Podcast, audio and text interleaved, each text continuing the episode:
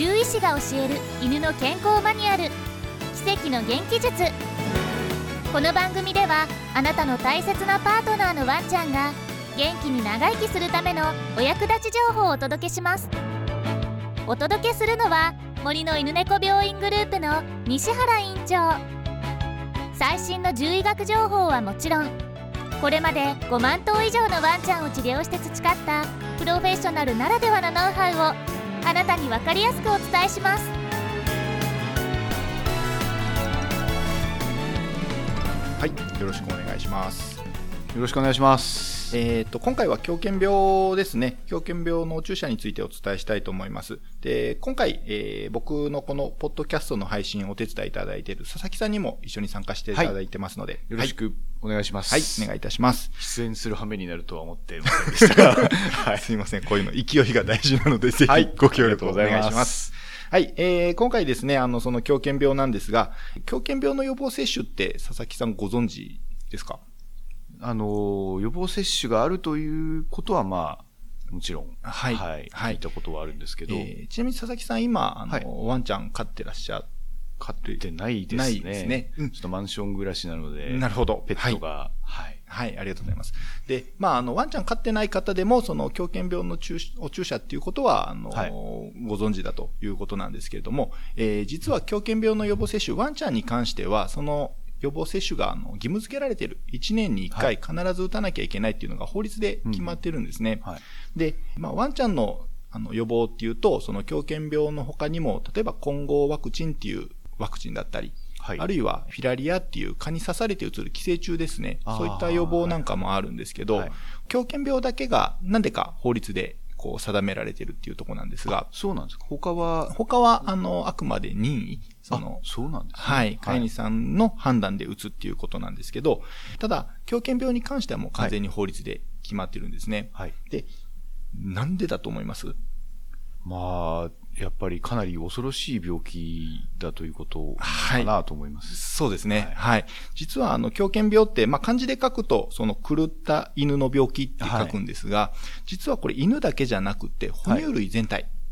ほはい。つまり、あの、人間も含めてですね。はいで、例えば、あと、猫ちゃんだとか、はいその、ペットで言えば、その、ウサギだとか、ハムスターとか、そういった動物にもかかってしまう病気なんです。あ、そうなんですか。はい。で、しかも、えー狂犬病にかかってしまって、いわゆる発症してしまう。はい。まあ、あの、病気として出てしまうと、はいほぼ100%死んじゃうんですね。あ、そうなんですか。はい。あの、ちなみに字からすると、こう、ワンちゃんが、なんか、暴れたりするのかなって思ってたんですけど、はい。あの、ちなみに日本ではもうここ半世紀ぐらい、50年ぐらいですね、はい発生がない病気なので、はい。あの、正直僕自身も、その、狂犬病を発症したワンちゃんを直接見たことはないです。はい。はい。ただ、海外のそういう狂犬病をですね、見てみると、確かに発症してはい、亡くなるちょっと前ぐらいになると、はいちょっとそういう発狂したような症状って出てくるんですね。牙を剥いて、はいその人に襲いかかろうとしたりだとか。はいなので、あながちそのイメージ間違ってはいないです。ですかはい。ただそれが、まあ人間にもはい行ってしまいますし、場合によっては他の哺乳類にも行ってしまうっていうところでですね。で、もちろん人間にかかってしまってもほぼ100%、うんうん。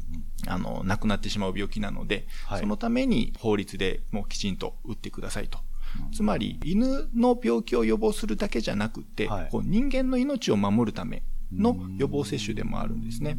なので、まあ、狂犬病に関しては、こう、犬だけの問題ではなくて、人間の問題でもあるということで、えー法律で定められているはい。というところになります。ちなみに、その、犬から他の哺乳類に移るというのは分かったんですけど、はい。逆パターンってあるんですか？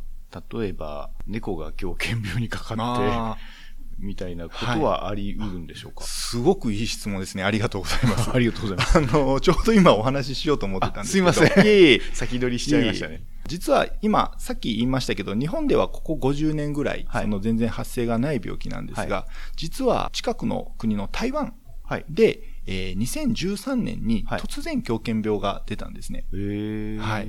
で、それが、えー日本で狂犬病がないっていうのは、一つは島国っていうことがあって、その外国からの動物が入りづらい。はい。はい。っていうところがあるんですね。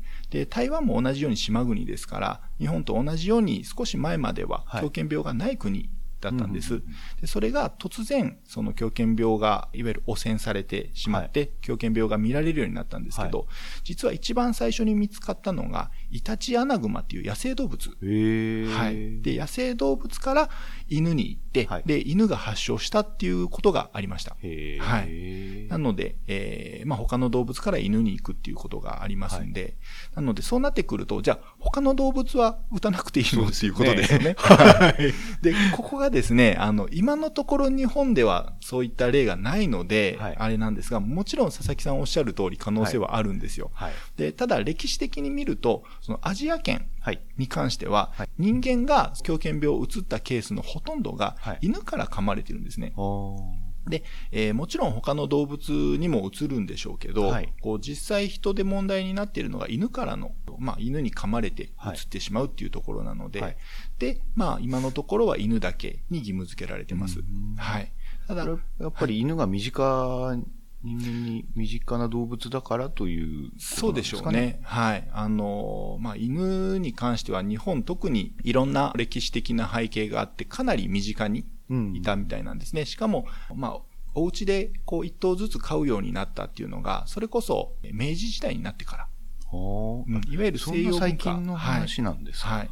で、それまでは、まあ僕らでいう、いわゆるその野良犬のような形で、まあまあ地域に普通に犬がいてみんながご飯をあげたりして、あーえうんえそういうような状況だったので、いやっぱり他の動物と接触して狂犬病をもらってしまうとか、はいそういったリスクはあったみたいですね。なるほどね。はい。はなので、まあまあ、あの、昔の背景を考えると、犬のその予防接種が義務付けられてはいますけれどもうん、ただ、一応ですね、あの、日本で打っているその狂犬病ワクチンの中には、猫も OK っていうワクチンもあるんですね。ほうん猫にも打てるワクチンですね。はい。なので、あの、今のところ義務付けられてはいないんですが、は心配だ、心配だという方は猫にも打てます。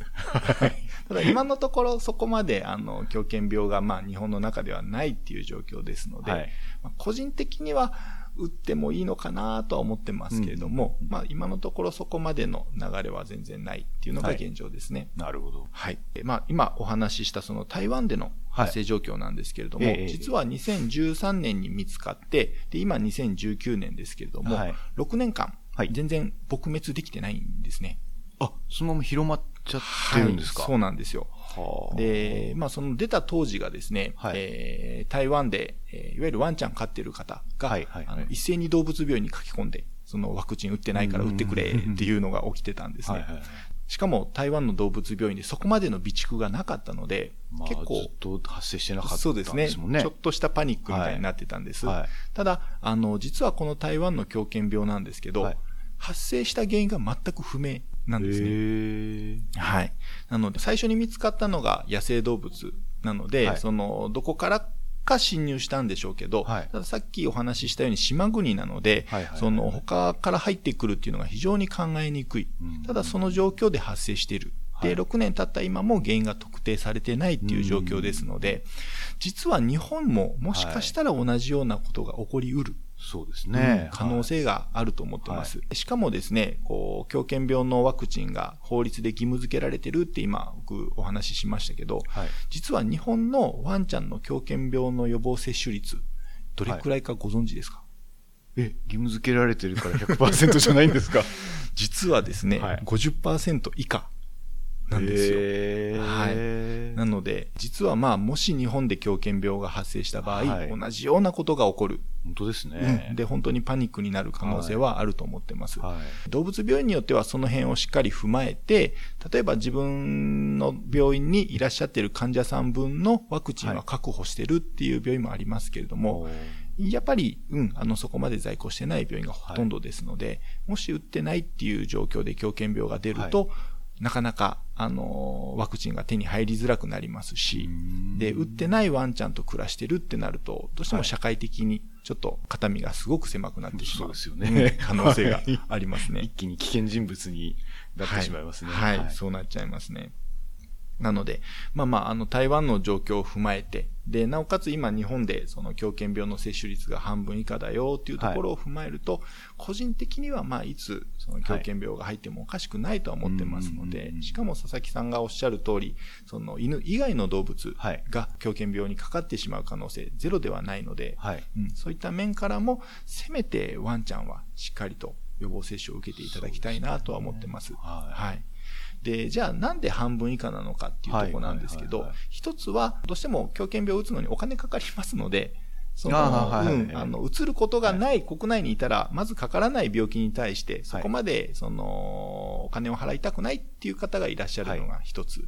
はい。で、もう一つは、やっぱりワクチンなので、副作用がゼロではないんですね。うんなので、そういった副作用が怖いよっていうことで打たない方もいらっしゃいます。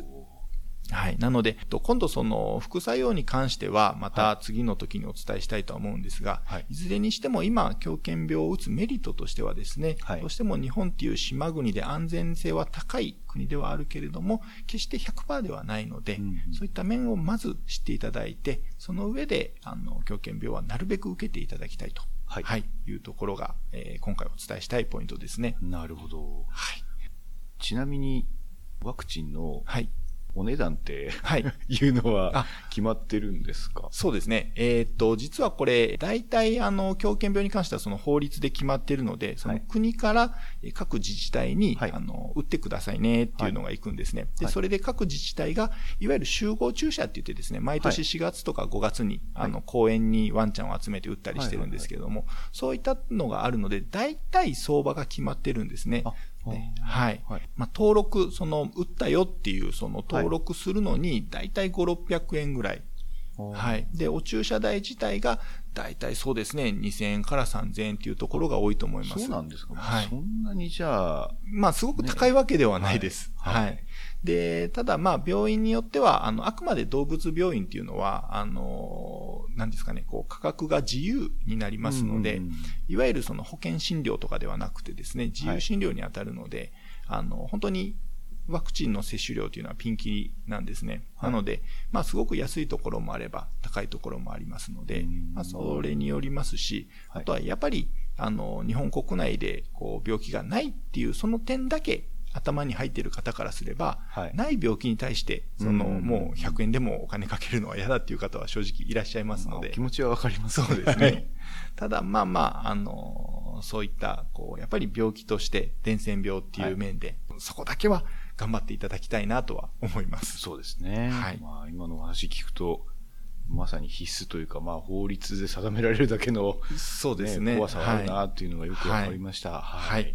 で、あとはですね、あの、狂犬病ワクチン打つときに、どうしても持病とかで体調面のから打てなはいワンちゃんもいるんですね。ああ、はいそうか、そうか。で、はいただそういう場合も、あの、動物病院で、いわゆる狂犬病の予防接種、猶予証明書っていうのを出すことができるんです。で、それを各、その自治体ですね、はいあの、出せば、その年度の狂犬病の予防接種は免除されますので、全く打たないってなると、いわゆる督促状が届いたりだとか、はい。あの、ちょっと面倒なことになるんですけれども、はい。猶予証明書を出せば、あの、まあもちろん、嘘の証明書はダメですけれども、打ちたくないからっていうのとか、はいたまに相談を受けるんです。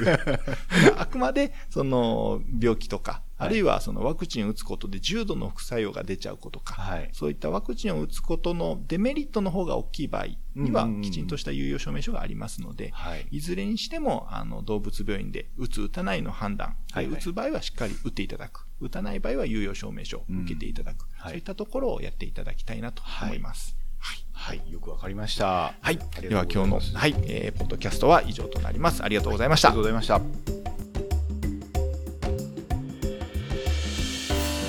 獣医師が教える犬の健康マニュアル奇跡の元気術最後までお楽しみいただけましたか？この番組ではあなたからのご意見ご質問ご感想をお待ちしています。ぜひ E メールまたは森の犬猫病院ホームページのお問い合わせフォームからお気軽にお寄せください。メールアドレスは info アットマーク森の犬猫 .com info アットマーク morino inuneko.com です。ご質問などは今後の番組でお答えいたします。最後までお聞きくださりありがとうございました。